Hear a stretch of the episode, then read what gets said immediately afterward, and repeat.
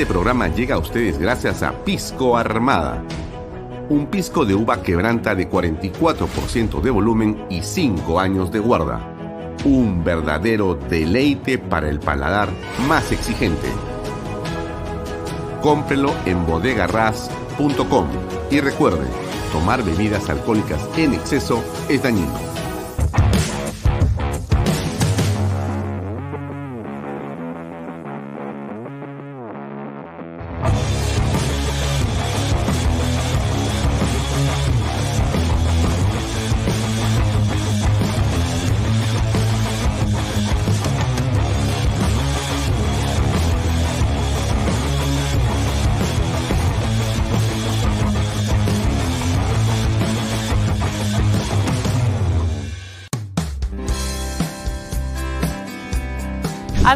Tenemos una gran noticia y es que ahora GPR Inmobiliaria es un centro autorizado para la inscripción de techo propio. ¿Quieres conocer más detalles? Ven, acompáñame. Hola Elba. Hola Lucía. Elba, ahora GPR Inmobiliaria nos ayuda a realizar todos los trámites para acceder al bono de techo propio. Así es, Lucía. Cumpliendo los cuatro requisitos podremos acceder a un bono por 43.312.50. Estos cuatro requisitos son tener un ingreso máximo de 3.141 soles, contar con carga familiar, que puede ser tu pareja, hijos, padres, abuelos o hermanos menores de 25 años, no tener ninguna vivienda inscrita a nivel nacional en registros públicos y no haber recibido antes bonos del Estado. Lucía, con esto estaremos listos para recibir el bono por 43.312.50 de techo propio. Así es, Elba, y con todos esos beneficios también ya podemos tener la vivienda soñada. Así es. Prepárate para ser propietario del único proyecto techo propio en Arequipa, que cuenta con departamentos de 53 metros cuadrados con tres habitaciones, sala, comedor, cocina y área de lavandería. Elba, y justamente lo que nos comentas es que aquí van a encontrar la casa ideal a precios de infarto. Así es, Lucía. Tenemos las últimas viviendas disponibles de uno y dos pisos, con tres habitaciones, sala, comedor, cocina, área de lavandería, además de cochera y áreas verdes. Y todas estas casas también se benefician del bono de nuevo crédito Mi Vivienda. Y no podemos dejar pasar la oportunidad de mencionar los beneficios de vivir en las lomas de Yura. Así es, Lucía. El proyecto no solo te ofrece una vivienda digna, sino también que contará con áreas verdes, pistas asfaltadas, veredas, luz, agua las 24 horas del día, desagüe, alumbrado público, una zona escolar y una zona comercial. Y lo más importante, todo dentro de un condominio cerrado. Y con el financiamiento del BBVA que pone a tu disposición ahorro vivienda, permite que con una simple declaración jurada puedas demostrar tus ingresos así de fácil adquirir tu vivienda. Amigos, ya saben, no pueden dejar pasar esta gran oportunidad. Elba, para recibir mayor información, ¿cómo pueden hacer? Pueden agendar su cita o visitarnos en el kilómetro 17 en la carretera Arequipa-Yura o llamarnos a los teléfonos que aparecen en pantalla. Perfecto, entonces ya saben que así de fácil pueden ser propietarios en las lomas de Yura.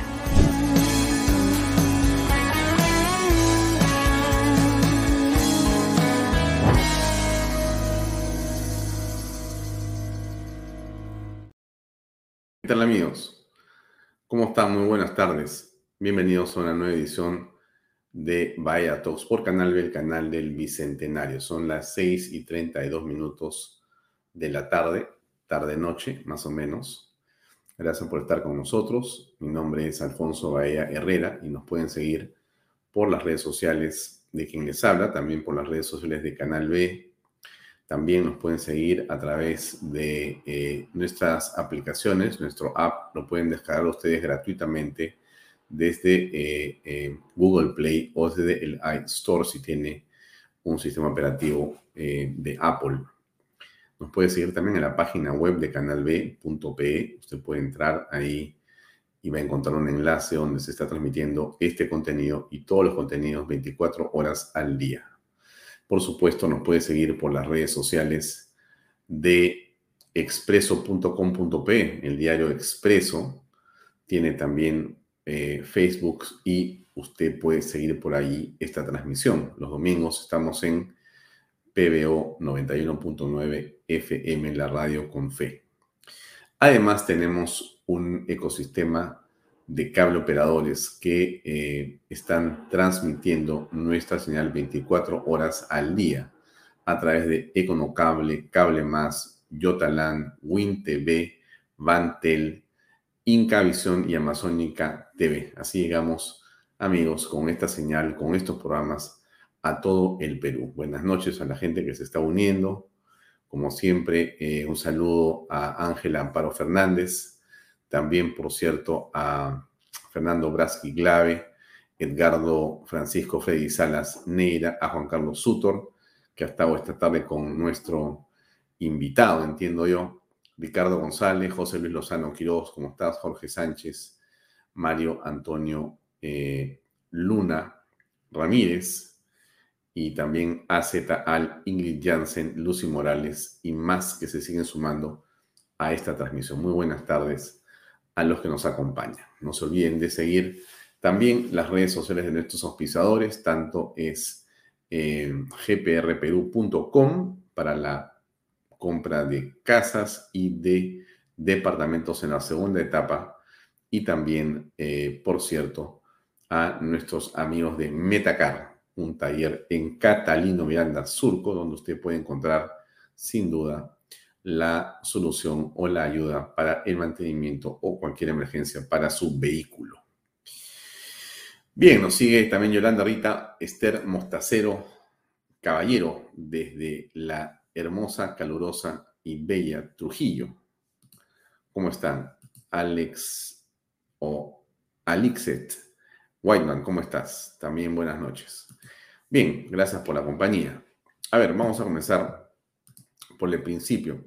Algo que viene, digamos, siendo parte del problema nacional está vinculado, qué duda cabe, a la escalada de violencia de todo tipo en calles y plazas, en eh, los barrios, mm, digamos, desde los más, eh, digamos, em, cómodos o acomodados hasta los más populares. En realidad, la delincuencia, las mafias, las hordas de, digamos, personajes o grupos de malhechores está en todos lugares, en todos lados. Entonces, eh, hay diversas, digamos, propuestas, ¿no? Una ha surgido del gobierno en el sentido de que podría haber una policía de segundo orden que, como usted ha escuchado en este programa, varios especialistas rehuyen o consideran que no es así. Algunos dicen que sí está bien. Eh, otros van por el lado de fortalecer a la actual Policía Nacional y no entregar ni armas ni mucho menos a otro grupo que podría en todo caso aparecer como una competencia desleal y crear un cisma o un enfrentamiento con la actual Policía Nacional. Bien, muchas cosas se han dicho, pero quizá lo que ha traído eh, eh, el tema sobre el tapete de las soluciones es el desempeño del presidente Bukele en El Salvador, donde, como usted sabe, existía el gobierno de las hordas, el gobierno de las mafias, el gobierno de la delincuencia, de todas las formas, escalas y tamaños que había tomado absolutamente todas las ciudades del país entero. Estaba realmente eh, ya El Salvador en una situación de inanición institucional. Eh, no había orden y era un desgobierno absoluto. Hasta que llegó Bukele. Bukele dijo, vamos a cambiar esta realidad por otra realidad. Y eso ha traído y ha puesto los ojos sobre El Salvador para visitarlo, para conocerlo y en todo, y en todo caso para ver o apreciar qué es lo que está haciendo su presidente en términos de resultados, ¿correcto? Bien, entonces decimos esto porque el presidente del Poder Judicial, el eh, doctor eh, Javier Arevalo, ha propuesto seguir esos pasos los pasos de Bukele. A ver, escuchemos qué fue lo que dijo exactamente. Acá está el video. Adelante. éxito en la lucha contra la criminalidad. Un ejemplo de ellos es El Salvador. Entonces, ¿por qué no podemos tomar algo de sus experiencias para ver cómo las adaptamos a la experiencia peruana? Bueno, escuchó usted bien, ¿no es cierto? cómo no adaptamos algunas de las experiencias, algunos casos exitosos de lo que ha pasado en El Salvador para traerlos al Perú. Esto que escuchamos del presidente del Poder Judicial es una medida eh, absurda, populista, es en realidad eh, qué tipo de solución podría traer esto. Vamos a escuchar qué dijo el presidente del Consejo de Ministros preguntado sobre lo mismo el día de hoy. A ver. Es el país que menos delincuencia tiene en América Latina y esa es una realidad. El Perú podría evaluar las políticas del régimen de Nayib Bukele para combatir la delincuencia. El presidente del Consejo de Ministros, Alberto Tarola, destacó el éxito de la nación y no descarta tomar algunas medidas similares. Se podría, ciertamente se podría. Hemos pedido facultades legislativas a Congreso para enfrentar varios aspectos, cerca de 50 normas pretendemos modificar para hacer a la policía más eficiente. Indicó que una de las medidas de la actual gestión es enfrentar la migración ilegal internacional. El plazo para eh, registrarse y para la amnistía otorgada para los, los ciudadanos extranjeros no se va a renovar. Con esto, lo repetimos, no queremos decir que todos los extranjeros cometan delitos, pero sí hay un segmento muy pequeño, muy violento de extranjeros que han venido a delinquir. Recordó la ampliación del estado de emergencia en las fronteras. Reitera que vigilan con más rigurosidad la frontera en Iquitos, colindante con Ecuador y Colombia. Para permitir que la policía pueda ser más activa ¿no? y tener resultados concretos en la lucha, no solamente con los, contra los inmigrantes ilegales, sino también contra el crimen organizado. El señor ministro del Interior se va a reunir con el ministro del Interior del Ecuador en los próximos días. En otro momento, Tarola Peñaranda se refirió al caso de ascensos en la policía.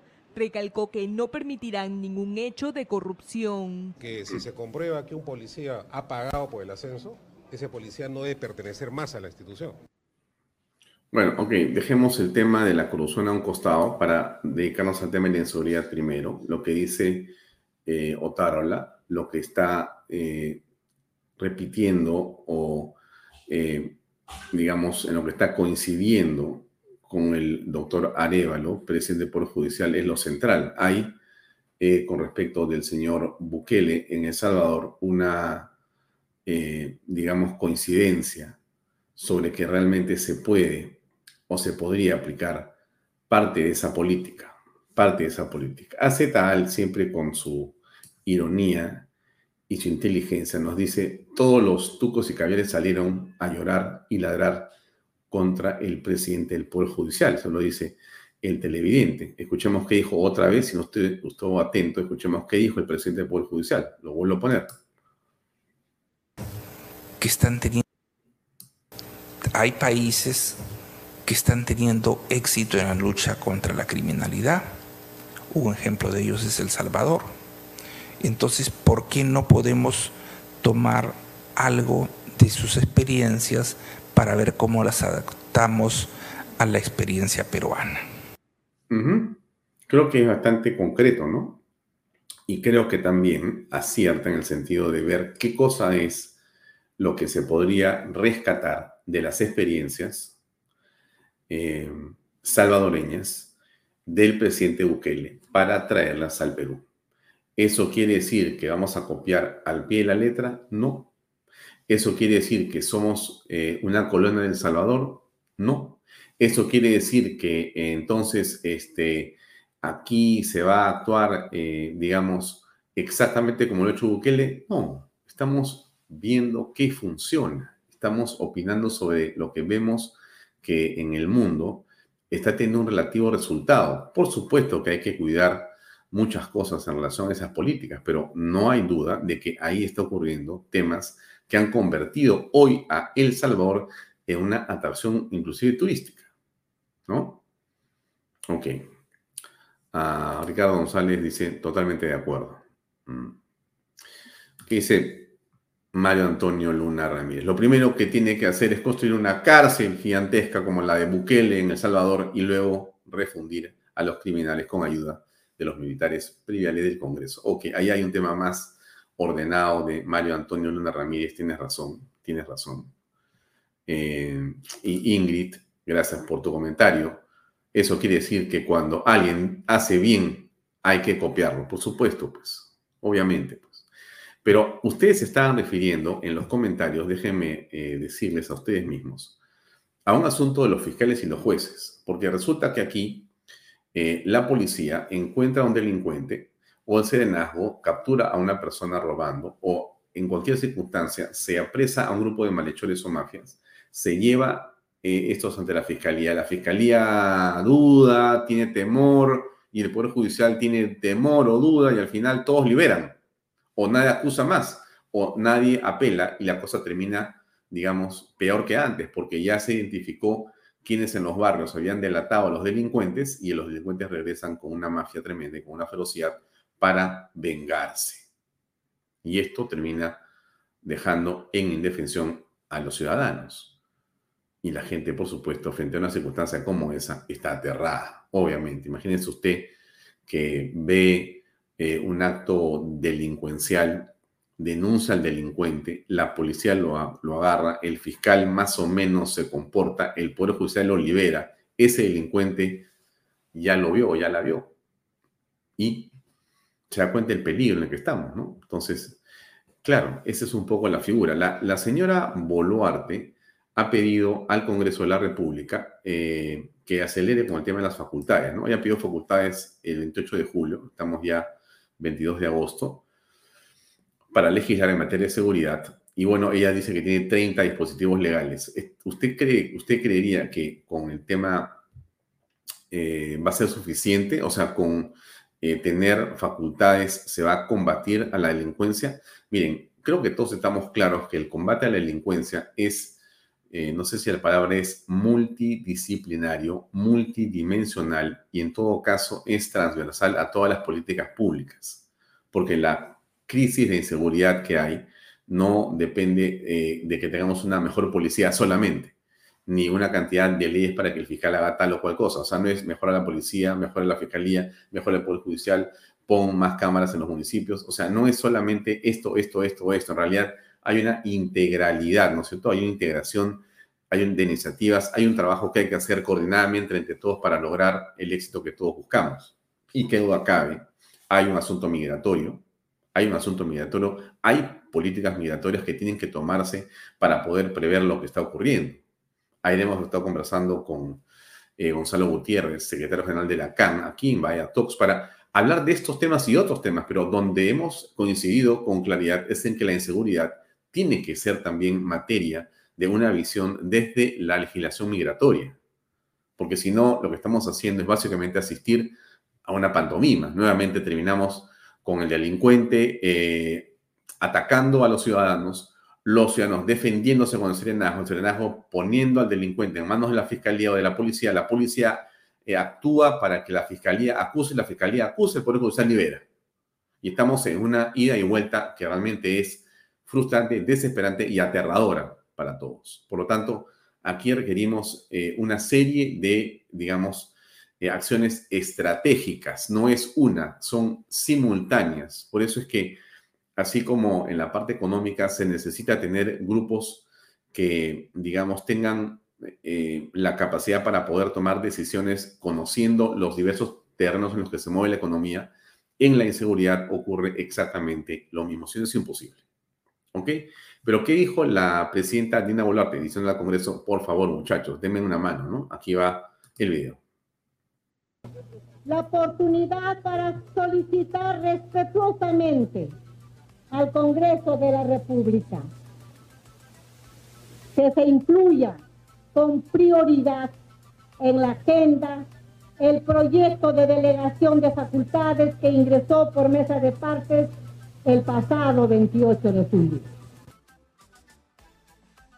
Karina, además, la presidenta Dina Boluarte eh, declaró que se necesitan mayores eh, coordinaciones entre los actores de justicia para que precisamente delincuentes no queden en libertad. Y además eh, deslizó la posibilidad de que se deba tener una mejor normatividad, la cual respalde el trabajo de la Policía Nacional. Escuchemos.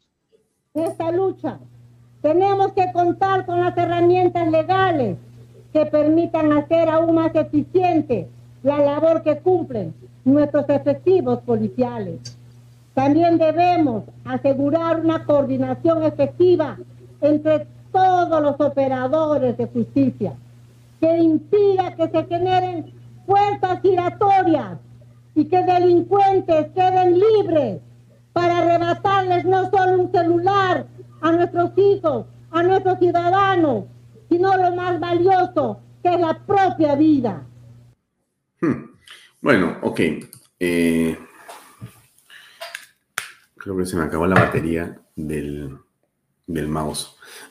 a ver, Alexander Payne, si estás por ahí, me puedes quitar el video. Bien, entonces lo que yo les decía a ustedes, amigos, gracias. Eh, me vas a ponchar el siguiente, pero te, digo, me cargo mi mouse. Qué curioso. Se acabó eh, la batería en este momento. Bueno, pero sigamos conversando. Entonces, esto que dice la señora Boluarte, la presidenta Boluarte, es eh, muy interesante. Ángela había comentado antes, no sé si Alexander Payne me puedes ponchar, o creo que es Omar, me puedes ponchar el comentario de Ángela. Bukele dijo que ese, ese comentario quisiera tenerlo ahí, está más arriba, para que ustedes lo puedan ver y podamos tocar ese tema. Miren, al final lo que dice Ángela es que en realidad eso es, gracias. Eh, ah, ah, ah, ponchalo, ponchalo, ponchalo, ponchalo, ponchalo. Bueno, dice lo siguiente, ¿no? Em, cuando no hay corrupción, el dinero alcanza para todo. ¿Mm? Eso dijo Bukele, ¿se acuerda? Bueno, a ver, esto es de sentido común, pero es fundamental entenderlo. Estamos frente a un hecho eh, en virtud del cual en realidad, eh, si no actuamos haciendo cosas absolutamente distintas, esto no va a cambiar.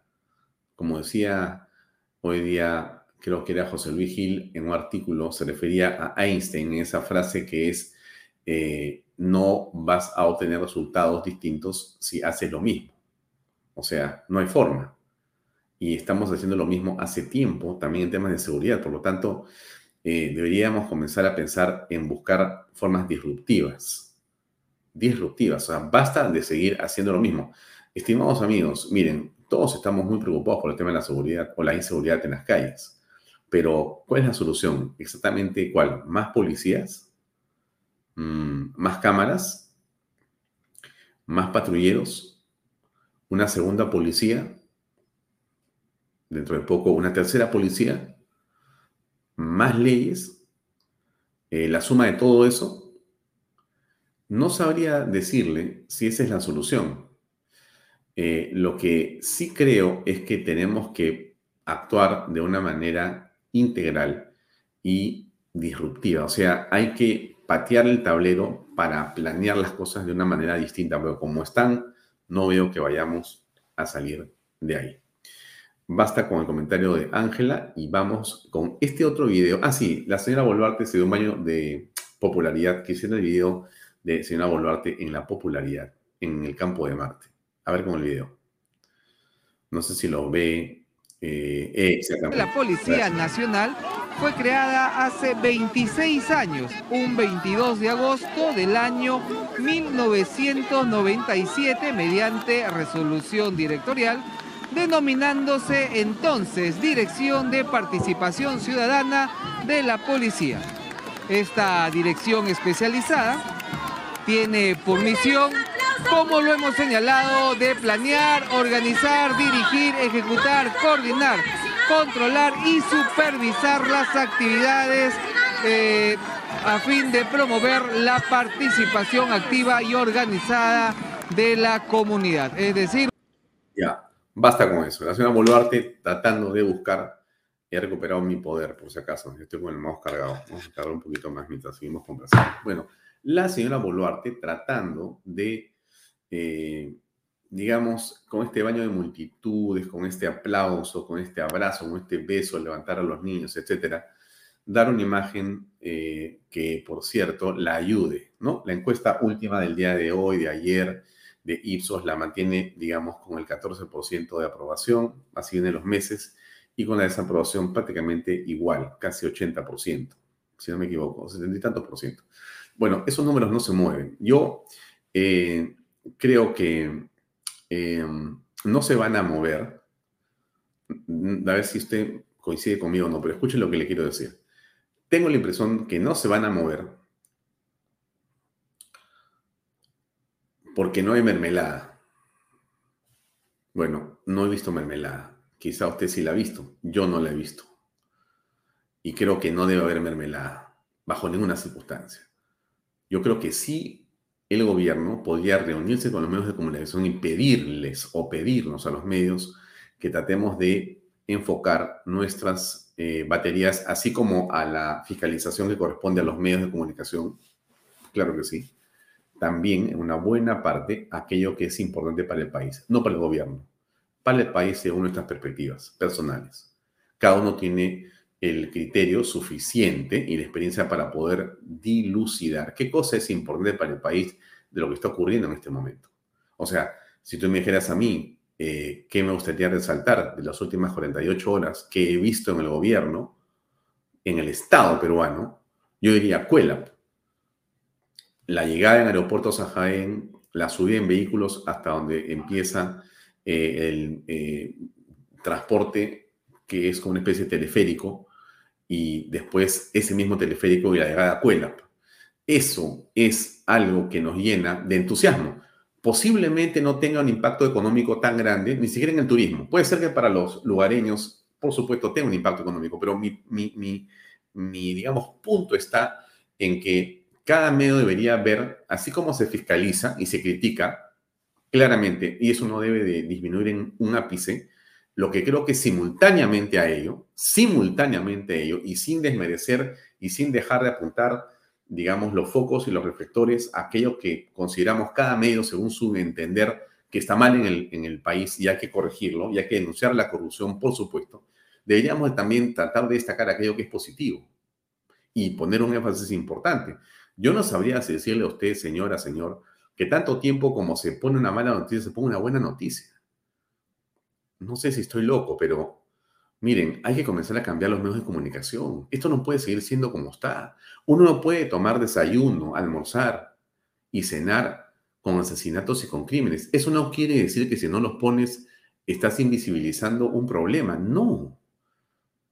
Lo que no puedes hacer es convertirte en, digamos, un catalizador nefasto y negativo en un país que necesita otro tipo de impulsos.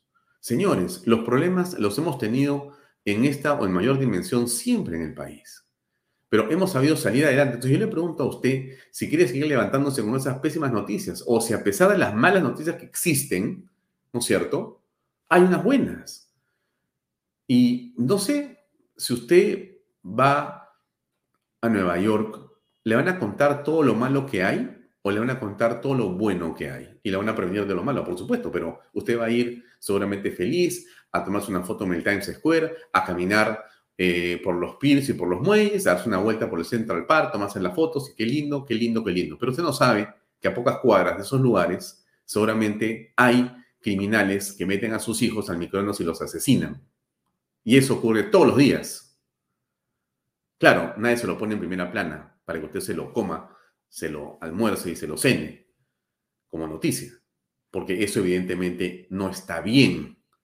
Y eso no quiere decir que la media en Estados Unidos esté ocultando la realidad, por favor. Entonces, yo me refiero con todo respeto que lo que el gobierno tiene que hacer es invitar a repasar o reflexionar a los medios de comunicación sin mermelada, sin mermelada, y sin que vaya a quitarse un ápice en el mundo y en la política de cada medio de fiscalizar como le parece al Poder Ejecutivo o Legislativo o cualquier poder, sea municipal, sea regional o cualquier instancia, pero destacando aquello que hay importante. Y hay muchas cosas importantes en el país. Creo que es necesario hacer algún tipo de esfuerzo, señores, esfuerzo, insisto, no por ocultar la realidad, no por ocultar la corrupción, menos para dejar de señalar lo que está mal, me refiero a que es importante que tengamos la capacidad para mirar también, también aquellas cosas que son buenas. O usted me va a decir que todo solamente hay cosas malas en el Perú. No, pues, no es así. Además, usted lo sabe perfectamente. ¿Quién la va a engañar? ¿Quién la va a engañar? Bien, me había quedado sin mouse, ya regresó mi mouse. Y acá, pero fíjense, ustedes, ¿ah? abonen esto lo siguiente, miren, miren ustedes a Dina Boluarte diciendo esto que para mí es un muy mal presagio. ¿ah? A ver, se lo pongo yo aquí, a ver qué le parece a usted. Escuche usted lo que dice la señora Boluarte. No sé, le ha salido una especie como de espíritu medio castillista. A ver, ¿a qué, a qué le has acordado esta declaración? ¿no? Se la pongo, ahí va. estado ayer hasta altas horas de la noche es porque nos interesa el país. Otro interés no tenemos. No tenemos lobbies. No le estamos robando un solo sol al Estado peruano. Le estamos poniendo todo el corazón. No le estamos robando un solo sol al Estado peruano. Miren, yo, yo mm, no sé, yo insisto que no sé quién está hoy día de asesor o de asesora de la señora Boluarte en el gobierno, no tengo la menor idea. En algún momento estuvo la señora Susi Sato, creo que tenía, o desde mi punto de vista, una experiencia muy importante y una, digamos, este, capacidad de trabajo, creo que una persona muy, muy este, honorable y una gran profesional. mi impresión siempre ha sido esa de Susi Sato y creo que la estaba ayudando y creo que ahí vi algún giro interesante. No sé si continuará ella o no sé quién estará realmente ahí y tampoco me importa saberlo en verdad. Lo que mi punto no está en quién lo asesora mi punto está en que este, esas revelaciones, esas declaraciones, oye, por favor, ojalá que no sean el presagio de algo malo. No crees que escucho yo que alguien dice, yo no toco un sol del erario nacional, ni un sol del presupuesto, ni vamos a robar un sol.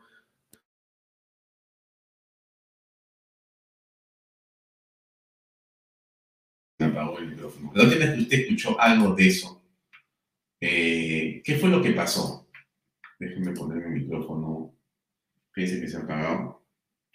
Es el enemigo que nos, está siguiendo. Y acá, déjenme ponerlo ahí.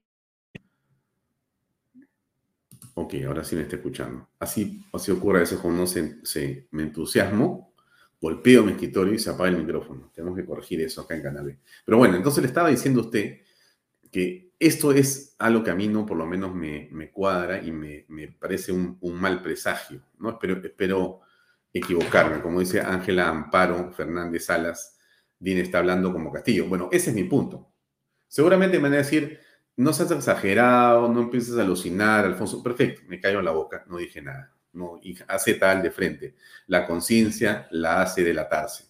Ya pues, o sea, Ok, y, y Om Muni 1 me, me, recuerda al prosor. Bueno, ok, y bueno, otra más, pues. Edgardo Francisco Freddy Salasnera, ¿cómo estás? Alfonso, la señora Dina Boluarte Segarra es del mismo pozo del vacado y reo en cárcel, pero Castillo Terrones. Por eso se expresa así. Eh, Taurus, Taurus, Dina la tibia. Ok.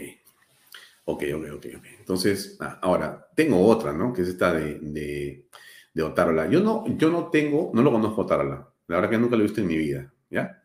Eh, pero sí digo una cosa, ¿no? Otárola a veces dice cosas que a mí me sorprenden. Creo que políticamente le es útil a la señora Boluarte, a pesar de que yo también le he criticado muchas cosas al señor Otárola, con todo respeto, ¿no? Porque no lo conozco, pero finalmente uno en el uso de su libertad de expresión y de opinión, uno puede opinar lo que le parezca de un funcionario público. Y así como usted opina, yo lo publico, ¿no es cierto? También mi opinión, también es una opinión más. Entonces, esto lo digo para que no se vayan a resentir por ahí y se resienten también, pues no hay nada que hacer. Pero miren ustedes esta de Otárola que es muy interesante, ¿eh? se las pongo. Respecto de estas bochornosas coimas que nos avergüenzan como peruanos y que tienen que servir de modelo para que esto cambie. Y uno de los cambios que ha anunciado la presidenta Boluarte es precisamente que ya no va a haber reconstrucción con cambios, sino va a haber la Autoridad Nacional para la Infraestructura. Antes que siga el maestro Tarola dándonos lecciones sobre lo que ha dicho la señora Presidenta y la idea esta que han hecho ellos, yo regreso, disculpen ustedes que lo voy a, que lo voy a decir así. Miren, yo me dejo guiar en esta parte por el que sabe. Y para mí el que sabe es Sillonis. Con todo respeto. ¿no? Ya, Sillonis dice que le parece pésimo el tema de la nueva autoridad de la infraestructura. La ANIN, Autoridad Nacional de Infraestructura, ANIN, ¿no es cierto? Que reemplaza a la autoridad de la reconstrucción con cambios, que está pues llena de corrupción y es la de los amigos de Bermejo, ¿no? Bueno, pero estamos frente, amigos, a básicamente un esquema muy parecido. La pregunta es, regreso a Einstein, ¿por qué habría que haber, por qué habría que tener un resultado distinto si estamos haciendo lo mismo? Juntamos un grupo de burócratas, los sentamos en una oficina y ahora le dice, acá tienes un presupuesto o tienes que ver unas necesidades de antes de lo que había, ahora esto es nacional, no es para Piura, sino para, no es para el norte, para todo el Perú. Es la misma historia. Bueno, yo creería que es la misma historia. O sea, no tengo ninguna razón para pensar que no va a ser así, porque los, eh, digamos, eh, eh, los candados no han sido liberados. El Estado, como usted sabe, lo he escuchado y lo sabemos todos, está en mucho paralizado porque la gente no quiere firmar. ¿Por qué firmaría ahora? Porque dice otra que hemos hecho una revolución. ¿Qué revolución? Que será una entidad distinta, moderna, con eficiencia. En esa misma... Será, será, será, será, será. Eh, Mm, José Espinosa, cambian el nombre, pero no de personajes. Sí, pues, sí, sí, sí, sí, sí, sí, sí, sí, sí. Mm, mm. Sí, pues yo, es, es, complicado esto, pero yo sinceramente no hubiera hecho eso, ¿no? No hubiera hecho eso, pero eh, en fin, estamos como estamos en esta situación en un país lleno de complicaciones. Nos quedan eh, cuatro minutos, según me dice mi equipo de producción, para la entrevista con nuestro invitado, el excelentísimo Ojar Becerra, ¿no? Todo un personaje Becerra, en Choza de Paso, un tipo espectacular, lleno de valentía en sus declaraciones. A mí me cae muy bien, sinceramente, porque, bueno, usted también creo, ¿no? Que coincide conmigo, si no, no sabríamos este programa. A mí la gente que dice las cosas claras, a mí la gente que eh, digamos, se enfrenta sin temor, con valentía, tiene todos mis respetos. Siempre. Y lo digo, no importa en qué posición política esté. ¿eh? O sea, puedes estar en la izquierda o en la derecha, pero dices lo que piensas, no tienes temor, esa persona vale. Y por cierto, ¿no? No tienes una, una, una atrás, ¿no? O sea, no eres un corrupto ni nada de eso, ¿no? Sino lo dices porque realmente tienes principios y tu opinión la estás diciendo en función de ese pensar. Eh, bueno, a ver, esto de Sigrid Tesoro Bazán dándose una vuelta por un municipio y le han gritado su vida, es muy interesante, es una pequeña reflexión que quiero hacer.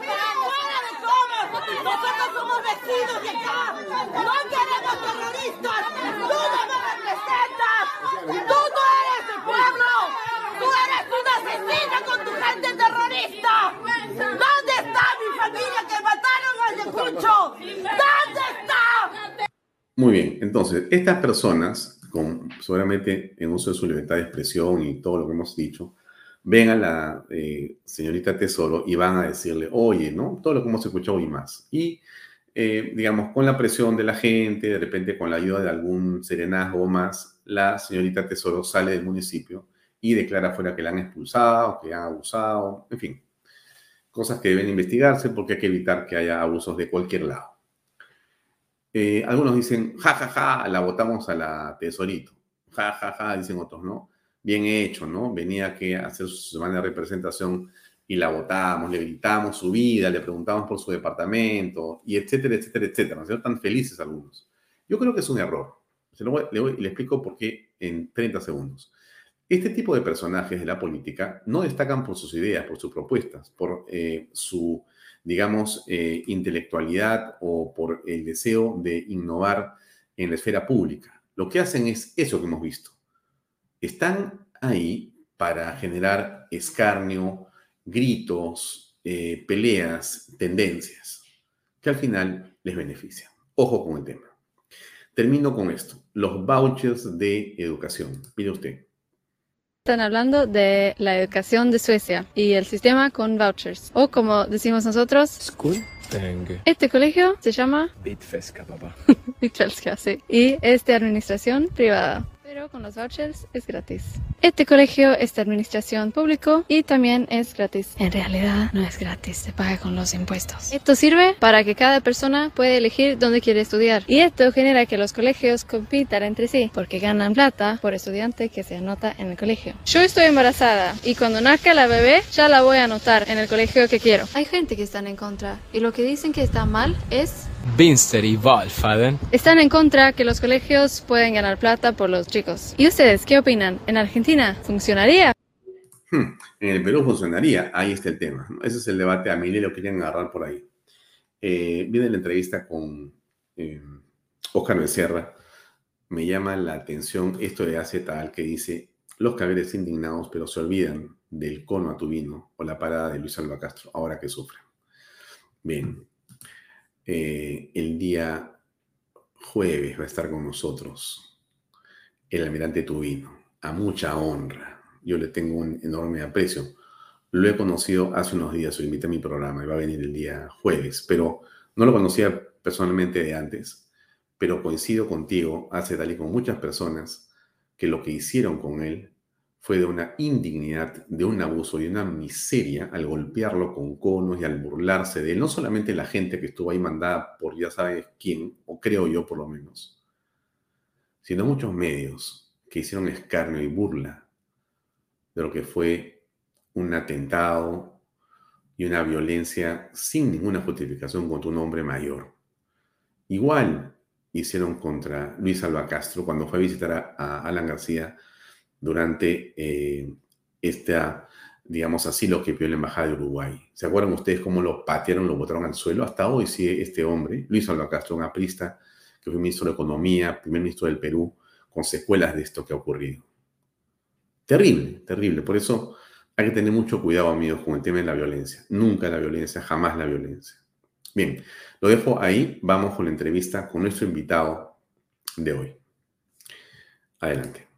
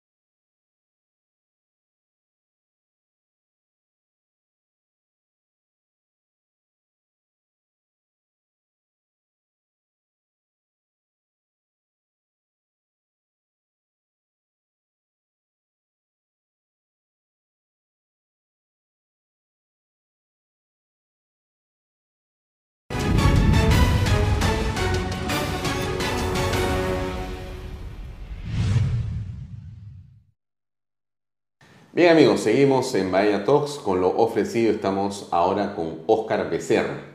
La pregunta que posiblemente algunos de ustedes se hagan, y quisiera comenzar por ahí para hacer esta conversación eh, ilustrativa y como no puede ser de otra manera pedagógica, me gustaría comenzar por preguntarnos y por preguntar al invitado, ¿quién es Oscar Becerra? Porque como usted se imaginará, eh, ha sido ministro de Estado, es lo que algunos sabemos, pero la, digamos, historia de Oscar Becerra es bastante nutrida e interesante. Por eso hemos querido en esta oportunidad conversar con él para comenzar básicamente por fijar unos puntos mm, de las coordenadas, es decir, eh, ¿por qué está vinculado a la educación Oscar Becerra? ¿Qué tipo de formación tiene? Algunos la conocen, otros no tanto. Pero vamos a preguntarle directamente y por ahí entramos con nuestro invitado. Oja, gracias por acompañarnos. Gracias a ti, Alfonso, y realmente es un gusto estar con- contigo y con tus televidentes. Eh, bueno, mi relación con la educación eh, viene de varias generaciones. O mi abuelo materno fue director del Centro Escolar de Varones de Paucartambo, en el Cusco. Eh, mi mamá quiso ser maestra este, y la familia la hizo ser dentista, pero después ya casada y con hijos, estudió educación y enseñó. Eh, mi ¿Tú eres de Lima? Yo soy de Lima, sí. ¿Tus padres? Del Cusco. Del Cusco. Mi papá, profesor, profesor de la unidad escolar Felipe Santiago Salaverry, durante años, falleció a principios de este año. Este, y entonces hemos tenido una relación muy cercana con la educación. Eh, siempre eh, ha sido una relación medio antagónica. Eh, a pesar de tener mamá y papá maestros y abuelo maestro, nunca me cayeron bien los profesores. Siempre me llevé mal con la mayoría de ellos, porque sentía que no les interesaba lo que hacía. Cuando estaba en primero de media, en los veranos, pasé tres veranos yendo a la uni a cursos para profesores de, de ciencias. Y el único gusto que me daba eso era saber más que los profesores y hacerlos quedar mal delante de mis compañeros. Suena perverso, pero, pero es lo que disfrutaba hacer, que era saber, cosa que sentía no me daba la educación. Estudié física este, y después... o sea, tú eres de la uni. Yo soy de la uni. Y, eres un físico. Sí, sí, sí, tengo un bachillerato en física, mm. bachillerato en ciencias con mención en física Luego hice una maestría en educación en la Universidad de Hartford, eh, en convención en computación aplicada a la educación, eh, una maestría en computación educativa y tecnología en la Universidad de San Martín de Porres, eh, hice el doctorado en psicología, los estudios completos, no me gradué, me gradué como doctor en educación. Este, bueno, pero a ver, tengo la impresión por lo que comentas que tu visión inicial en el mundo ha sido dedicarte a la ciencia, no a la política. Ah, definitivamente no a la política. No, porque si es de física, después es una maestría. cuando yo entré a la uni. En ciencias de la computación, convención, o sea, es básicamente estás en el mundo computacional. Cuando yo entré a la uni, entré convencido de que la política era un asco y de que tenía que cuidarme de que no me contamine para poder terminar mi carrera lo antes posible para poder casarme. Eso es lo ah, que tu objetivo era, soy profesional y me caso. Exactamente. Ahora, ¿era una condición para casarte o, cómo, o, era la novia? ¿O ya había novia en ese momento? Sí, claro, yo estoy enamorado de mi esposa desde que teníamos 14 años los dos. Wow. Y, este, y a mis papás no les hacía mucha gracia. ¿Qué tal fijación? Este, sí, pues así es el amor, ¿no? O sea, tuve la suerte de encontrarlo pronto. Y entonces la condición para poder, digamos, desarrollarte era acabo mi carrera universitaria y entonces después me caso. Claro, o sea, mis papás nunca iban a aceptar que yo me casara si no había terminado la carrera, lo cual además no tenía mucho sentido, ¿no? O sea, me parecía que podía tener sentido, pero la realidad es que no. Este, además, eras menor de hasta los 21 y obviamente no me iban a autorizar a casarme este, si no había terminado la carrera. Entonces, este, eso fue lo que hice. Eh, empecé a trabajar en el sector de educación, en el Instituto Geofísico del Perú, que dependía del Ministerio de Educación. Trabajé ahí dos años y después entré a IBM. Y en IBM... Bueno, que tenías todo el perfil, pues obviamente tenías que terminar en IBM. o pasar por ahí por lo menos, porque... Claro, yo entré con mi bachillerato en física. Ah, todavía no había maestría. Todavía no había maestría. o sea, con... La maestría la he hecho con cuatro hijos y trabajando en IBM. Muy bien. Las dos maestrías. Muy bien. Y entonces... Entras a IBM. Entro a IBM y, y empiezo a dedicarme al sector de educación. Mis clientes, los clientes que tenía asignados eran del sector de educación y allí termino siendo gerente regional de América Latina del sector educación. O sea, el negocio en el sector educación. Y IBM es una empresa eh, muy seria que se preocupa de... O sea, tú no puedes dedicarte a algo de lo que no sepas. Cuando tuve que ocuparme de clientes de minería, me mandaron a la Escuela de Minas de Colorado. Cuando tuve que dedicarme al sector educación, hice la maestría en la Universidad de Hartford este, y nos mandaron a un curso especial para especialistas en, el sector a, este, a la Universidad de Harvard. Ahora, estás hablando de una época en que las computadoras eran del tamaño de un estudio de televisión. O más. Sí, sí, Las chicas. Porque las grandes eran tamaño de un edificio o medio edificio. Sí, sí, eran, claro. O sea, yo me acuerdo los tres containers que pasaron por delante del edificio de IBM llevando la nueva computadora para el banco de crédito. Esta es la de La Molina. La de La Molina. Ahí habían dos edificios, o creo que tres o cuatro. era, este, era un centro espacial casi eso. Sí, sí, sí. y cada computadora era en un, en un container, era que era un pedacito. La computadora iba en tres containers, para que tengas una idea de los grandes. Claro. Entonces, este, eh, bueno, esa fue... Pero empezaron las computadoras personales. Y me parecieron la esperanza para este, la educación básica, porque no se pensaba en computadoras para educación básica en ese entonces. Claro, porque era una especie de contrasentido y mucha gente decía, ¿cómo se te ocurre pensar que va a haber un personal computer? Eso no existe. O sea, mira el tamaño para poder procesar. No puede haber personales, tienen que ser de este tamaño, ¿no es cierto? Institucionales. Y apareció, apareció la PC de IBM que cambió, que cambió la historia. Y el gobierno de Costa Rica eh, lanzó una licitación muy interesante, que no tenía como bases más que un par de párrafos que decían, convocamos a una licitación para mejorar la calidad de la educación costarricense usando tecnología. Invitamos a las mejores empresas a presentar su propuesta. IBM se, asoció con el Media Lab de MIT y presentaron lo que finalmente fue la propuesta ganadora, con lo que se llama el enfoque construccionista, que es una teoría pedagógica, evolución del construccionismo de Piaget, eh, desarrollada por el doctor Seymour Papert, que en paz descanse, con quien tuve la oportunidad de conversar y trabajar personalmente. Y eh, esto fue pues la novedad a nivel mundial para usar tecnología para que los niños, como una herramienta para aprender, no como una herramienta para enseñar que lamentablemente hoy día, y mucho de esto tiene que ver la inteligencia artificial, por ejemplo, este, el hecho de que se piensa que la computadora puede enseñar. Y es cierto que puede, pero el problema filosófico de fondo cuando una computadora te enseña o le enseña a un niño es que le introduces una idea en la mente que puede ser perniciosa si no toma las precauciones y es que el rol de las máquinas en el mundo es decirnos a los seres humanos lo que tenemos que hacer. Y eso no es. No es, y tiene que ser al revés, que es el enfoque de Papert. Dice, el niño debe programar la computadora, diciéndole a la computadora lo que tiene que hacer, tú formas un adulto autónomo, capaz de usar la tecnología para lograr sus fines, y no al revés la inteligencia artificial hoy día tiene el gran riesgo de que la tecnología va a usar a la humanidad para lograr sus fines, que en realidad no sabemos bien cuáles son, porque, como decía el poema de ajedrez de Borges al final, Dios mueve al jugador y éste la pieza. ¿Qué Dios detrás de Dios la trama empieza? ¿Qué Dios detrás de Dios está detrás de la inteligencia artificial?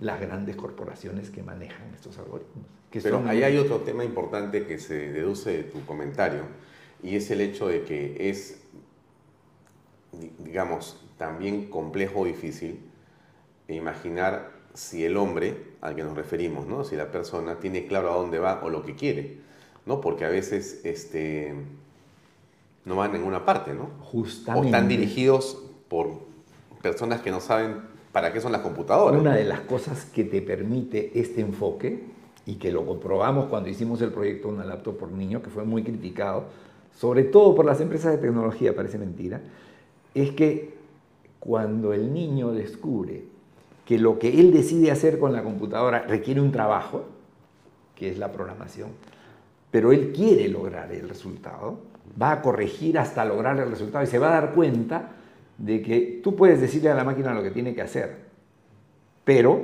tienes que hacerlo con inteligencia porque la máquina no la tiene. Ahora, saltamos de esta introducción sobre tu formación que me parece muy interesante para que el público que nos escucha tenga un contexto de, de Oscar Becerra, no solamente como ministro de Estado, sino como, como, como académico. Em, me decías que tienes cuatro hijos. Sí, cuatro hijos y nueve nietos. Bien, entonces, una familia bastante numerosa. Ahora, este, si tuviéramos que hablar de tu experiencia en el campo de la educación, eh, ¿en qué está anclada, si quitamos el tema del ministerio, correcto? ¿En qué está anclada la experiencia de Óscar Becerra en el mundo de la educación? En mi principal tema de interés es la motivación intrínseca. Yo pienso, estoy convencido de que la gente aprende porque quiere, no porque le enseñan bien, no porque los cursos valen la pena, sino porque quiere y aprende lo que quiere. Y, mi mejor ejemplo lo uso muchas veces cuando doy conferencias, eh, sobre todo en el Perú, ¿no? que conozco eh, eh, nuestra, nuestra historia. Y, pregunto, por ejemplo, eh, si alguien recuerda el teorema de trisección de las medianas del triángulo, y nadie lo recuerda. Pregunto si alguien sabe qué cosa es un serpentecio, nadie sabe. Y son cosas que hemos aprendido en el colegio.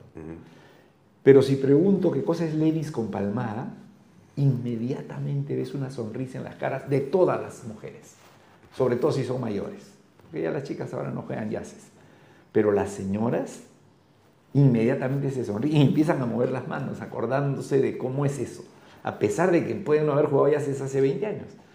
¿Por eso, qué? eso demuestra que Se aprende bien aquello lo que quieres. que quieres. ¿no?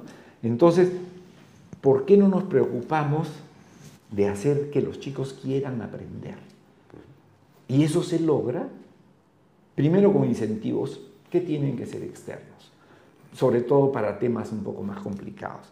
El profesor, hay un libro que se llama El profesor apasionado. Yo les decía a mis alumnos que he enseñado en facultades de educación, este, ustedes tienen que poder describir su curso como un adolescente o una adolescente describe a su pareja. Si tú has escuchado Con apasionamiento. Exactamente. Con Además, lujo de detalle. no importa cómo sea el chico o la chica, tú te imaginas que es pues un príncipe azul, un ángel bajado del cielo. Después ves a la chica o el chico y dices, pucha madre. No, se parece a la descripción No mucho, pero me lo han vendido muy bien. Exactamente. Ese es el rol del maestro. No es conocer las formas, es decir, ¿por qué vale la pena? ¿Por qué yo estoy enamorado de mi curso? Porque, esa chica o ese chico que me han descrito me va a caer bien por la descripción que me han dado. Eso es lo que tenemos que lograr. En la medida en que podamos decirles por qué hay que aprender, ellos se encargan. Entonces, el aprendizaje intrínseco, la motivación intrínseca, es aquella que te ha motivado a ti, que te ha interesado a ti. claro. Desarrollar o descubrir qué es aquello que a la gente le gusta aprender, a los niños, a los jóvenes. ¿Cómo, ¿Cómo o sea, se motivan? Claro. El tema es el siguiente. Los seres humanos queremos aprender, nos encanta aprender. Desde que el niño descubre que con ciertos sonidos puede manipular a sus padres, se enamora del aprendizaje. Sabe que si él llora de una manera, la mamá aparece, o la teta aparece, ¿no? Y luego va creciendo y lamentablemente para estas nuevas generaciones que tienen ciertos problemas de remordimientos laborales, este, muchos niños se vuelven unos tiranos, ¿no? Pero la realidad es que aprenden porque les gusta.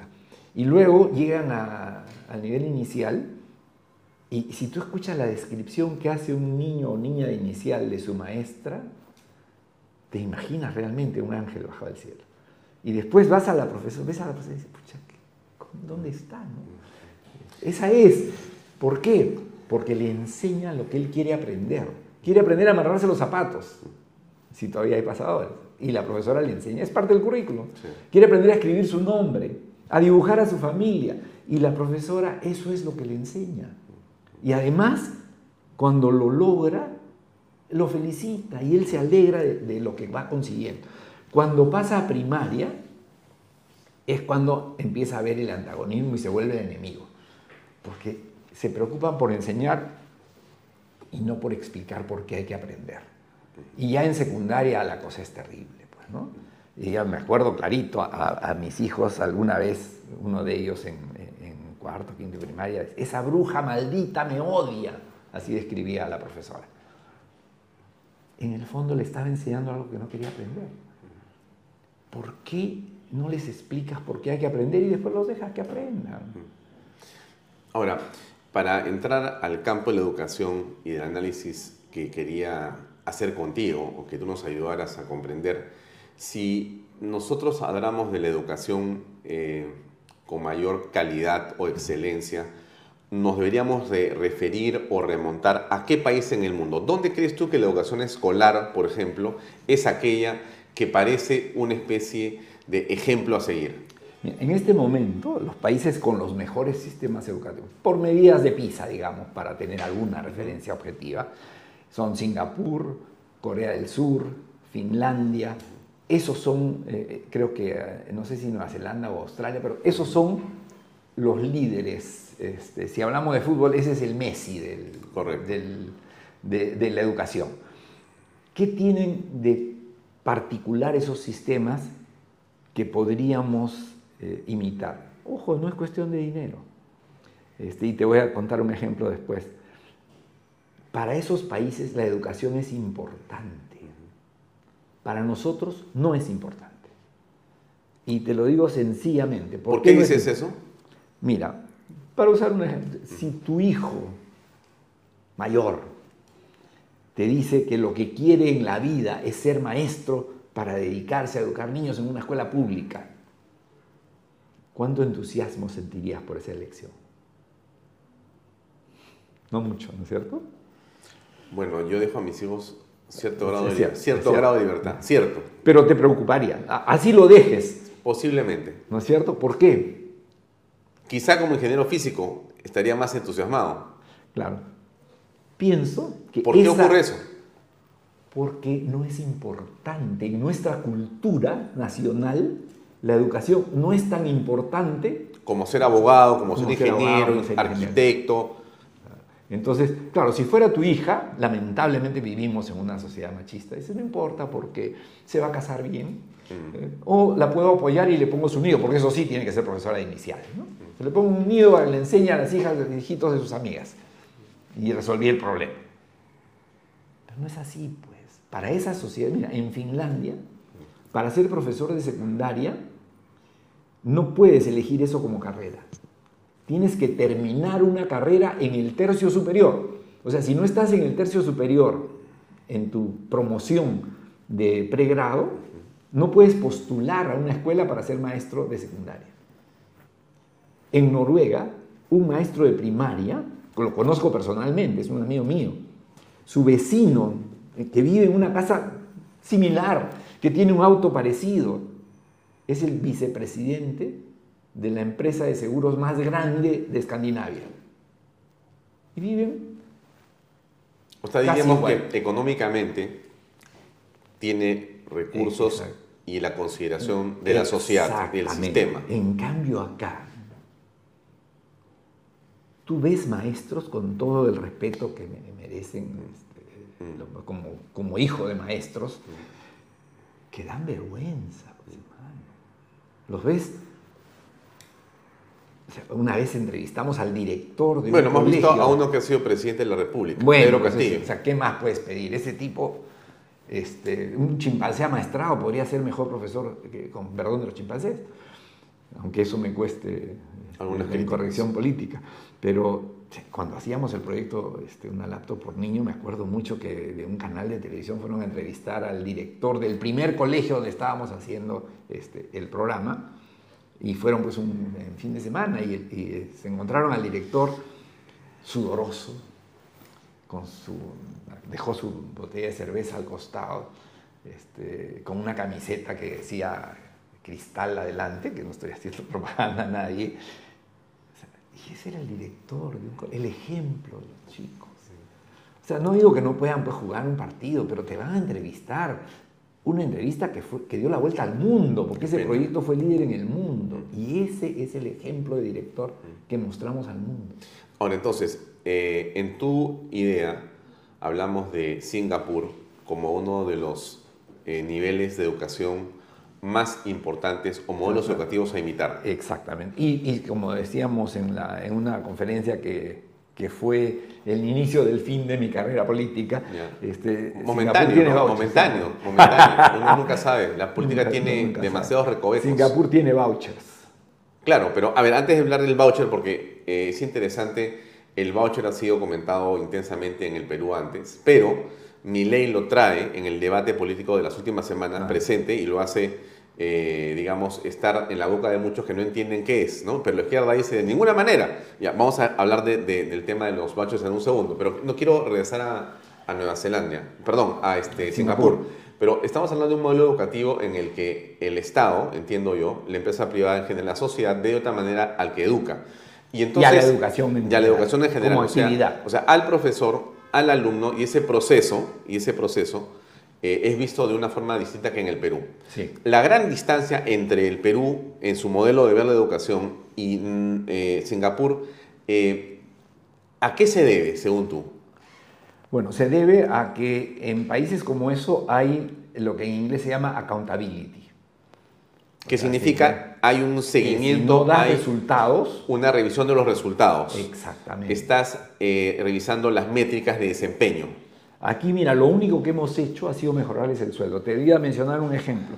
Entre el 2000 y el 2009, Paniagua, Toledo, García, el Perú fue el país que más mejoró en la prueba PISA.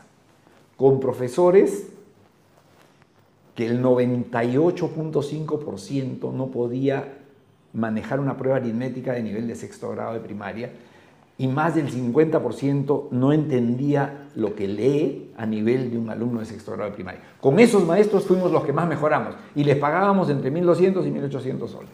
¿Ahora se les paga más? Ahora se les paga entre 2.800 y 7.800. ¿Y cómo nos va en la prueba PISA? Hemos vuelto a los últimos lugares. Gracias a, entre otras personas, Patricia Salas, Jaime Saavedra y toda la fila de ministros incapaces que hemos tenido en, en el ministerio. ¿Qué cambió en el enfoque eh, al que te refieres tú con estas dos personas? ¿Qué es lo que cambia? ¿Qué modifica que hace que primero, baje primero, la calidad de y desempeño? siempre me recomiendan no usar nombres, pero en este caso pues era la cabeza visible. Patricia Salas decide que no va a cumplir la ley de carrera pública magisterial. ¿Qué decía la ley? La ley decía que había una nueva estructura salarial a la que se ingresaba por concurso. O sea, los, en ese entonces, 350 mil maestros podían postular para pasarse a esta carrera en la que iban a ganar más. Pero habían requisitos de nota. Y se iban dando vacantes y podían ir. El plan era a 15 años. Ya se han cumplido. ¿Y? Este, No, pues, pero ella decidió incumplir la ley. En cuanto entró, decidió que no iba a cumplir la ley porque no le dio la gana, pues, o sea, sin ninguna justificación. Es un estilo de la izquierda. Cuando yo entré de ministro, querían que no cumpla la ley 31520, por ejemplo. Entonces, eh, simplemente no hubo concurso.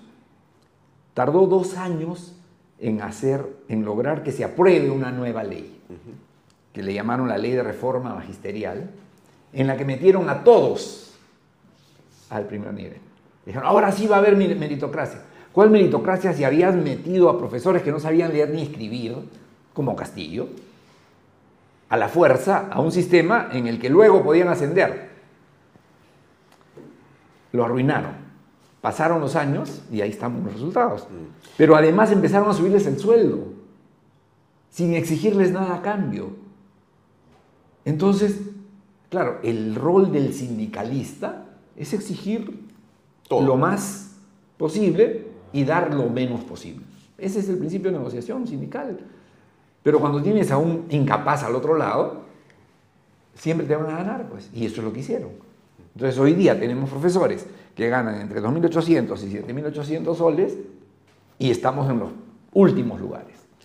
Y sin embargo, hemos demostrado también que es posible tener buenos colegios. Tenemos, y aquí este, no puedo ser imparcial porque yo fui el creador del modelo del Colegio Mayor Secundario Presidente del Perú, al Este que Patricia Salas le cambió el nombre y lo quería cerrar. Claro, este colegio mayor eh, es algo que impulsó el gobierno de García II. Claro, él, él trajo la idea. Él dijo, en Francia he visto un colegio que se llama Enrique IV y quiero tener algo así en el Perú. Y yo, disculpa la falta de modestia, fui invitado a la, este, por la Asociación Americana para el Avance de la Ciencia a su congreso anual y allí conocí a gente, o ya los había conocido antes creo, de un instituto que se llama Illinois Science and Math Institute, ISMI, que es un colegio residencial, no es un internado. O sea, no es lo mismo un colegio militar que es internado a un colegio resi- residencial donde vives adentro, pero no eres interno. Este, y que los chicos trabajan a un nivel en, en el que trabajan con investigadores universitarios, o sea, ese nivel.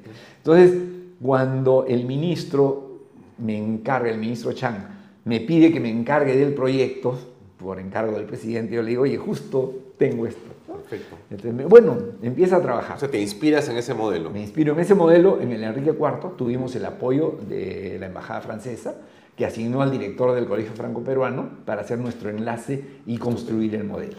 Entonces, construimos un modelo en el que los chicos estudian, estudiaban, no sé si lo han mantenido, he ido el otro día y, de ministro y, fue un poco una decepción porque se había deteriorado mucho el modelo. Pero en el modelo original los chicos estudiaban 60 horas de 60 minutos a la semana este, y no se aburrían. Y, y parte de esas 60 horas se dedicaban a estudiar inglés para aprobar el TOEFL al nivel que exige una universidad americana para ingresar a un extranjero. O sea, estaban saliendo Y ahora aprenden colegio- francés. Estaban saliendo del colegio mayor con el nivel de inglés para aprobar un TOEFL. Sí. Sin tener que meterse en una academia de inglés. Claro. Y para ingresar a una universidad, este, aprobando el examen de ingreso. Es más, este, la UNI, que es, digamos, el, también soy exalumno de la UNI, pero es la más difícil de ingresar. Pues, ¿no? o sea, probablemente medicina en San Fernando sea más difícil que la UNI, pero en general, en promedio, como universidad, la UNI es la más difícil. La UNI les dio 50 vacantes aseguradas a los 50 mejores que quisieran postular a la UNI y a todos los demás, o sea, a, a todos los que querían a la UNI, mandó un equipo de profesores a darles cursos para prepararlos para aquello que la educación secundaria no los preparaba.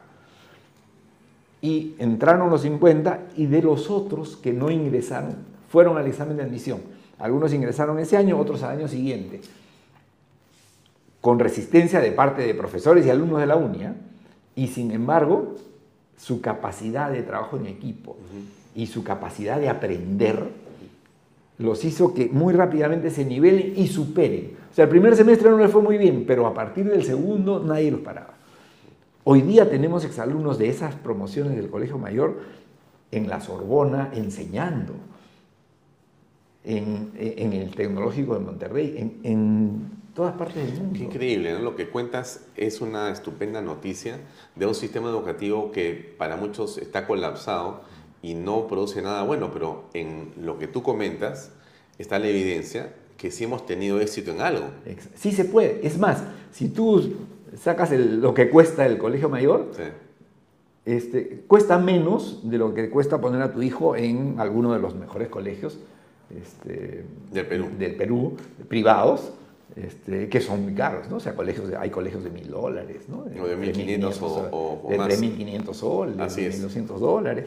Este, definitivamente cuesta menos que eso. Y el nivel es superior a eso. Superior de lejos. El mejor colegio del Perú, dicho por la Universidad Católica, este, lo cual ya es mucho decir, porque que una universidad cabía reconozca un mérito al gobierno de segundo de Alan García es mucho decir, este, es el colegio mayor, de lejos. O sea, tú dices que el colegio mayor ha tenido desempeños que han sido superiores en Al- al- promedio a los mejores colegios privados. Sí, sí, O sea, el mejor colegio del Perú es un colegio público. exactamente. O sea, es posible. Pero eso, digamos que hoy día no sabemos si es cierto.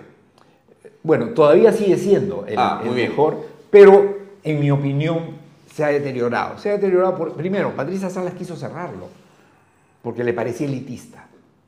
O sea, cero criterio en mi opinión. Yo me acuerdo haber comentado con los padres de familia que se preocupaban por eso y les dije, miren señores, este, ustedes tienen que confiar en la eficiencia del Estado. Aunque quieran cerrar el colegio mayor, no van a poder. No van a saber cómo. Y si quieren cerrarlo, ustedes se paran en la puerta y les aseguro que en cuestión de horas se arrepienten, porque no quieren líos. Y por supuesto, hicieron eso y no lo cerraron. Exactamente. No pudieron, no supieron cómo hacer. Luego vino Saavedra y este, se jaló como, como miembro de su equipo a la que había sido directora del Colegio Mayor, a la que, nos- a la que yo llevé al Colegio Mayor. ¿Quién era? Marilu Martins, que luego fue ministra. Y le encargó replicar el modelo en todas las regiones del Perú. Una exageración innecesaria, porque no tenemos recursos para tener tantos colegios de esa calidad. Este, sin embargo, sí considero que todos esos colegios que se han hecho han contribuido, son, son buenos, son muy buenos. son probablemente los mejores colegios de cada región. Y son para chicos de colegios públicos. El 54% en mis tiempos de los alumnos del colegio mayor venían de hogares en extrema pobreza. Y hoy día esos chicos son profesionales, muchos han regresado a sus, a sus pueblos a hacer realidad lo que era parte del examen de ingreso, el proyecto de desarrollo para el pueblo del que venía. Ahora, si yo te preguntara, eh, a ver, ¿cómo podemos mirar el modelo educativo peruano, el modelo educativo peruano, para después entrar a hablar específicamente de repente de la calidad o la forma en que se puede proyectar a los alumnos o los profesores? Ese modelo educativo peruano actual, digamos, ¿qué características tiene y en todo caso, cómo podría mejorar? El principal defecto del sistema educativo peruano es que no se puede deshacer de un profesor que no hace su trabajo. O sea, no hay control sobre... Es un incentivo perverso. No hay un control, no hay control. El profesor que hace bien su trabajo, le pagas igual... Que al que se lo hace mal. Que al que lo hace mal, o no lo hace, o hace daño. Entonces, ¿cuál es ese incentivo? Entonces, mientras tengamos ese pero incentivo ¿cómo controlas? perverso... No hay, no hay control. No hay supervisión. El accountability no existe. No existe, pues. Porque además, si lo descubres, no lo puedes votar. O sea, tú encuentras al profesor violador y lo tienes que reasignar a un trabajo administrativo. O sea, en, realidad el SUTEP y en general eh, estos grupos han logrado crear una casta privilegiada en el Estado. Exactamente. Sí. Impresionante. O sea, no hay nada más sagrado que ser maestro. En, en términos... Nadie te va a votar, no importa lo inútil que seas. Ahora, eso es malo para los muchos buenos profesores que sí hay. Podrían haber cientos o miles de Pedros Castillos en la actualidad dentro del magisterio. Definitivamente. Y no van a ser removidos. Van a seguir con esa incapacidad siendo profesores de nuestros hijos. De los hijos de nuestros hijos. Estarán ahí. Sí, sí. Dirigiendo Para que aulas. una idea. En el 2008, que son cifras que tengo positivamente, y después fue imposible repetir la evaluación censal en la que evalúas a todos el 23% de los maestros tenía un nivel de comprensión de lectura cero o menor. 23% de 350 mil. Cero o menor. A esos maestros se les dio un curso durante un año de comprensión lectora para que entiendan lo que leen, siquiera al nivel de un alumno de primaria. Y después de un año de capacitación, todavía el 15% seguía en cero o menor. O sea... Increíble. Increíble. Pero esa es la realidad. Esos son los maestros que tenemos. Y no es culpa de ellos. Es culpa de una sociedad que no le da importancia a la educación, de unos institutos pedagógicos y universidades que no los forman bien. Para que tengas una idea, cuando nosotros entramos en el segundo gobierno de, de Alan García, eh, postularon en el año 2007 15.000 egresados de secundaria a los institutos pedagógicos a nivel nacional. ¿Cuántos ingresaron? 15.000. Al año siguiente, el ministro dio la orden de que la nota mínima de ingreso era 14. Y una vez que todos aceptaron, dijo, pero por si acaso no hay ajuste de curva. Y ahí vino la desesperación, porque se presentaron 13.000 e ingresaron 350. Nada más. Nada más. ¿Y qué pasó? Esa es la realidad. O sea, 12.650 Fuera. no podían resolver el examen de admisión. Pero eso no es lo terrible, porque eso es la formación que han recibido en la secundaria. Mm. El problema es que cuatro años después o cinco años después salen con un título de maestros sin, como castigo. Bueno, ahora, eh, ¿qué, problema, no? Porque si tenemos a Castillo como, de alguna manera, un ejemplo y paradigma de lo malo, negativo que es la educación en el Perú, eh, nos encontramos frente a algo que es difícil de poder superar. Eh, entonces, ¿qué hay, que hacer? ah? Hay esperanza, porque mira... Pero con ese magisterio, así como me cuentas, estamos amarrados. pero hay caminos. Por ejemplo, a pesar de ese pobrísimo nivel de aprendizaje, de desarrollo, de conocimientos, una gran mayoría de esos mismos maestros que no entendían lo que leían, sí conocían la metodología didáctica y la práctica pedagógica. Eso lo hacían bien. O sea, sabían cómo hacer para que aprendas, aunque ellos mismos no supieran. Lo cual parece un contrasentido, Un contrasentido. Pero, pero es, tú puedes hacer que alguien... Yo le enseñé a mi hermano menor a nadar Y tú no y sabías nada. aprendió antes de que yo supiera. Bueno, ahí está entonces. A mi, es hija, posible. a mi hija mayor le enseñé a patinar con un libro de aprender a patinar que me compré en Estados Unidos y yo no sabía patinar. Yo aprendí con ella, con el libro. Entonces, y ahí viene el tema de la inteligencia artificial, ¿no? que, hay que te- hay que mirarla con pinzas, tiene muchos riesgos este, que hay que medir y que ese es el rol del ministerio, pero tenemos una herramienta muy poderosa para darle esos recursos que le faltan al maestro. Si, como te digo, ellos conocen la parte de la práctica pedagógica y de la didáctica, dale pues un guion. Dices, tú no sabes quién fue Miguel Grau y este, ni Cristóbal Colón, no sabes cuánto es 2 más 2, pero acá este guion que ha salido de, de la inteligencia artificial, que lo ha preparado el ministerio para que no tenga este, sesgos, ni transmita ideologías que no queremos, úsalo porque la práctica pedagógica sí la tienes.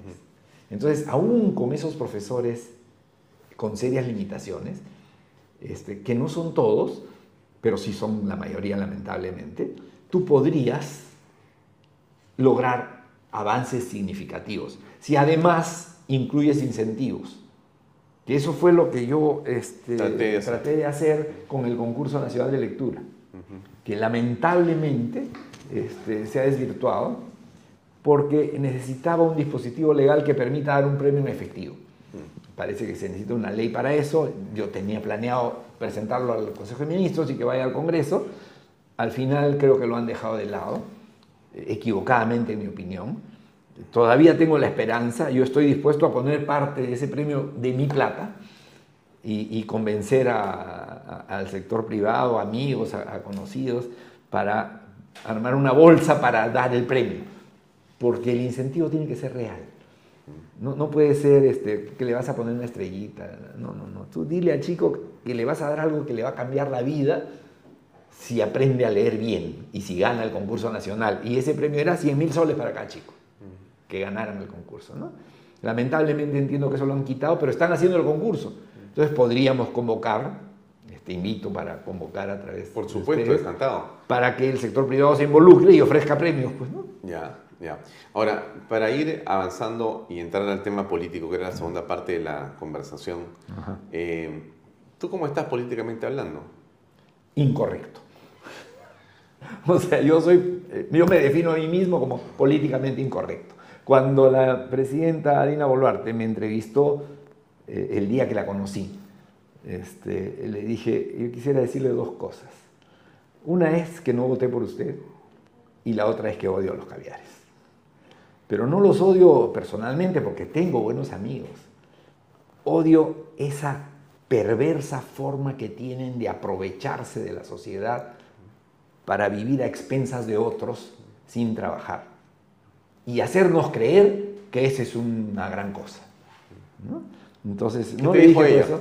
Ella me dijo, pero yo no soy caviar. Y le dije, estoy seguro, porque este, por lo que sé, usted ha trabajado para conseguir lo que tiene. Y ese es un requisito pues, que los caviares jamás van a cumplir.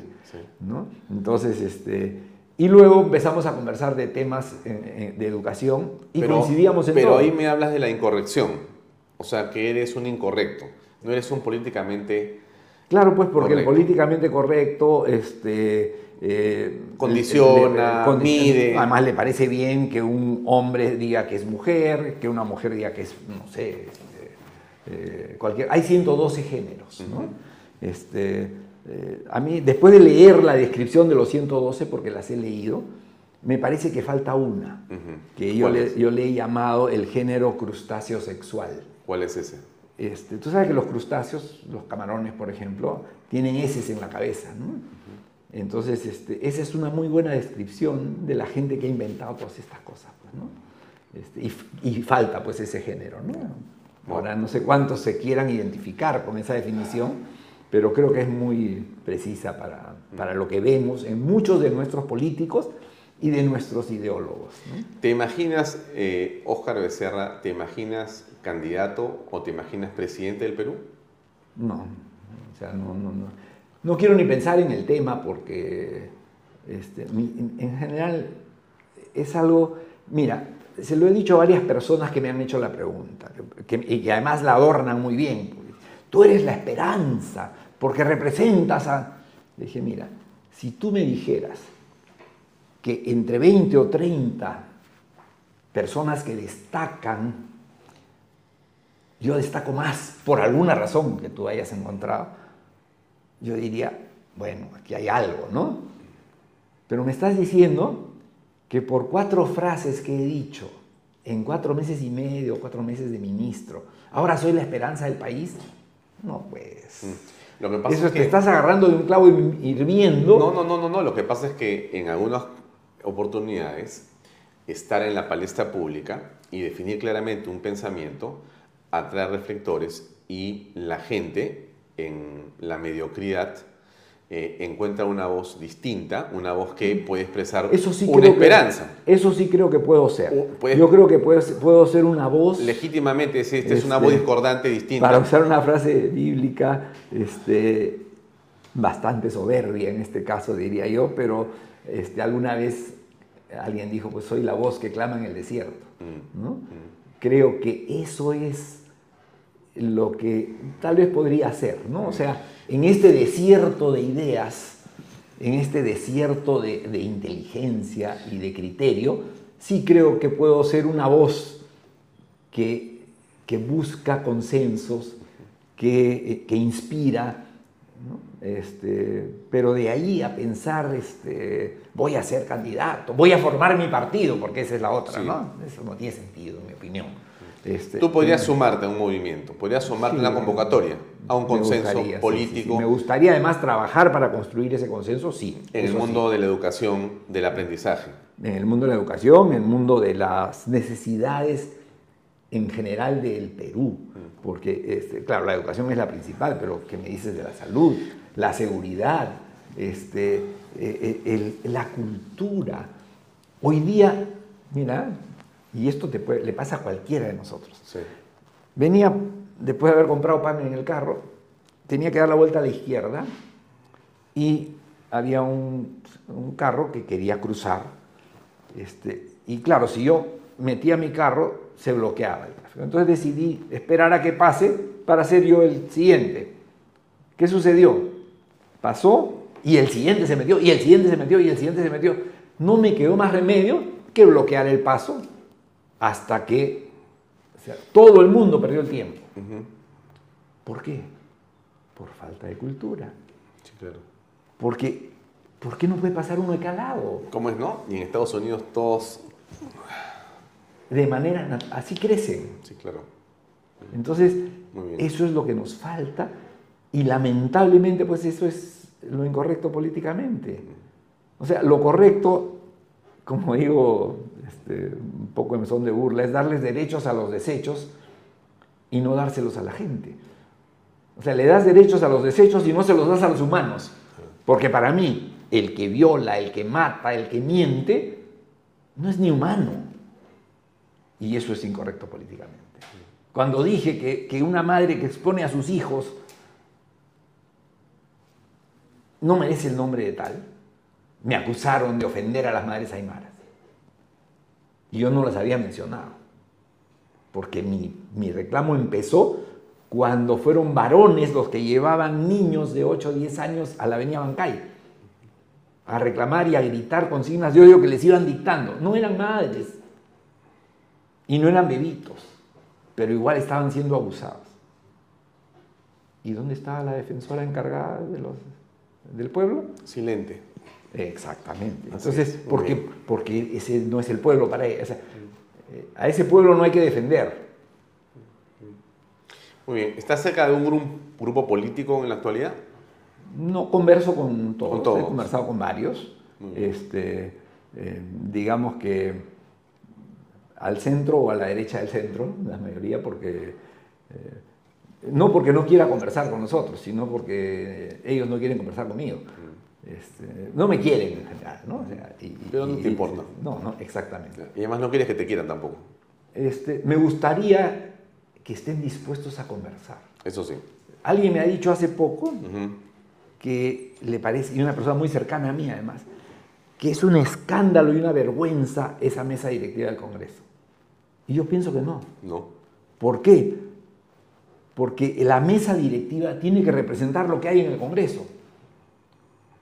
Y Perú Libre es una de las principales bancadas. Esa es la realidad. Esa es la realidad. Y es culpa nuestra que sea la realidad. de los electores, ¿no? De los electores. Exacto, sí, culpa nuestra. Todos los electores en realidad. Exacto. Todos elegimos Eso a, es Pedro, lo que hemos... a Pedro Castillo. Así es, así ¿no? es.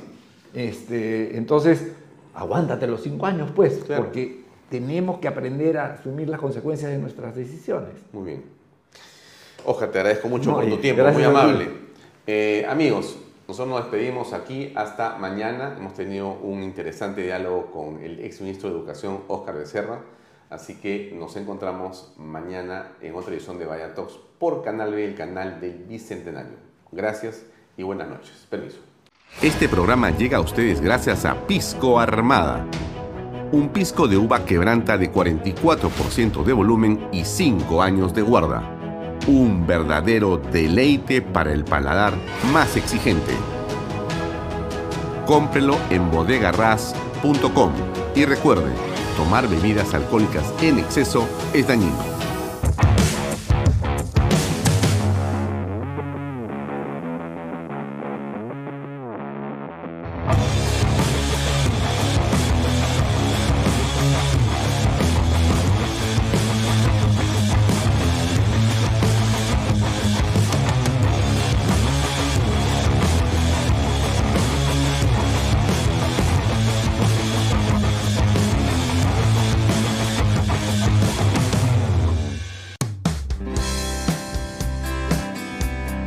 Amigos, tenemos una gran noticia y es que ahora GPR Inmobiliaria es un centro autorizado para la inscripción de techo propio. ¿Quieres conocer más detalles? Ven, acompáñame. Hola Elba. Hola Lucía. Elba, ahora GPR Inmobiliaria nos ayuda a realizar todos los trámites para acceder al bono de techo propio. Así es, Lucía. Cumpliendo los cuatro requisitos podremos acceder a un bono por 43.312.50. Estos cuatro requisitos son tener un ingreso máximo de 3.141 soles, contar con carga familiar, que puede ser tu pareja, hijos, padres, abuelos o hermanos menores de 25 años, no tener ninguna vivienda inscrita a nivel nacional en registros públicos y no haber recibido antes bonos del Estado. Lucía, con esto estaremos listos para recibir el bono por 43.312.50 de techo propio. Así es, Elba, y con todos esos beneficios también ya podemos tener la vivienda soñada. Así es. Prepárate para ser propietario del único proyecto techo propio en Arequipa, que cuenta con departamentos de 53 metros cuadrados con tres habitaciones, sala, comedor, cocina y área de lavandería. Elba, y justamente lo que nos comentas es que aquí van a encontrar la casa ideal a precios de infarto. Así es, Lucía. Tenemos las últimas viviendas disponibles de uno y dos pisos, con tres habitaciones, sala, comedor, cocina, área de lavandería, además de cochera y áreas verdes. Y todas estas casas también se benefician del bono de nuevo crédito Mi Vivienda. Y no podemos dejar pasar la oportunidad de mencionar los beneficios de vivir en las lomas de Yura. Así es, Lucía. El proyecto no solo te ofrece una vivienda digna, sino también que contará con áreas verdes, pistas asfaltadas, veredas, luz, agua las 24 horas del día, desagüe, alumbrado público, una zona escolar y una zona comercial. Y lo más importante, todo dentro de un condominio cerrado. Y con el financiamiento del BBVA que pone a tu disposición Ahorro Vivienda, permite que con una simple declaración jurada puedas demostrar tus ingresos y así de fácil adquirir tu vivienda. Amigos, ya saben, no pueden dejar pasar esta gran oportunidad. Elba, para recibir mayor información, ¿cómo pueden hacer? Pueden agendar su cita o visitarnos en el kilómetro 17 en la carretera Arequipa-Yura o llamarnos a los teléfonos que aparecen en pantalla. Perfecto, entonces ya saben que así de fácil pueden ser propietarios en las lomas de Yura.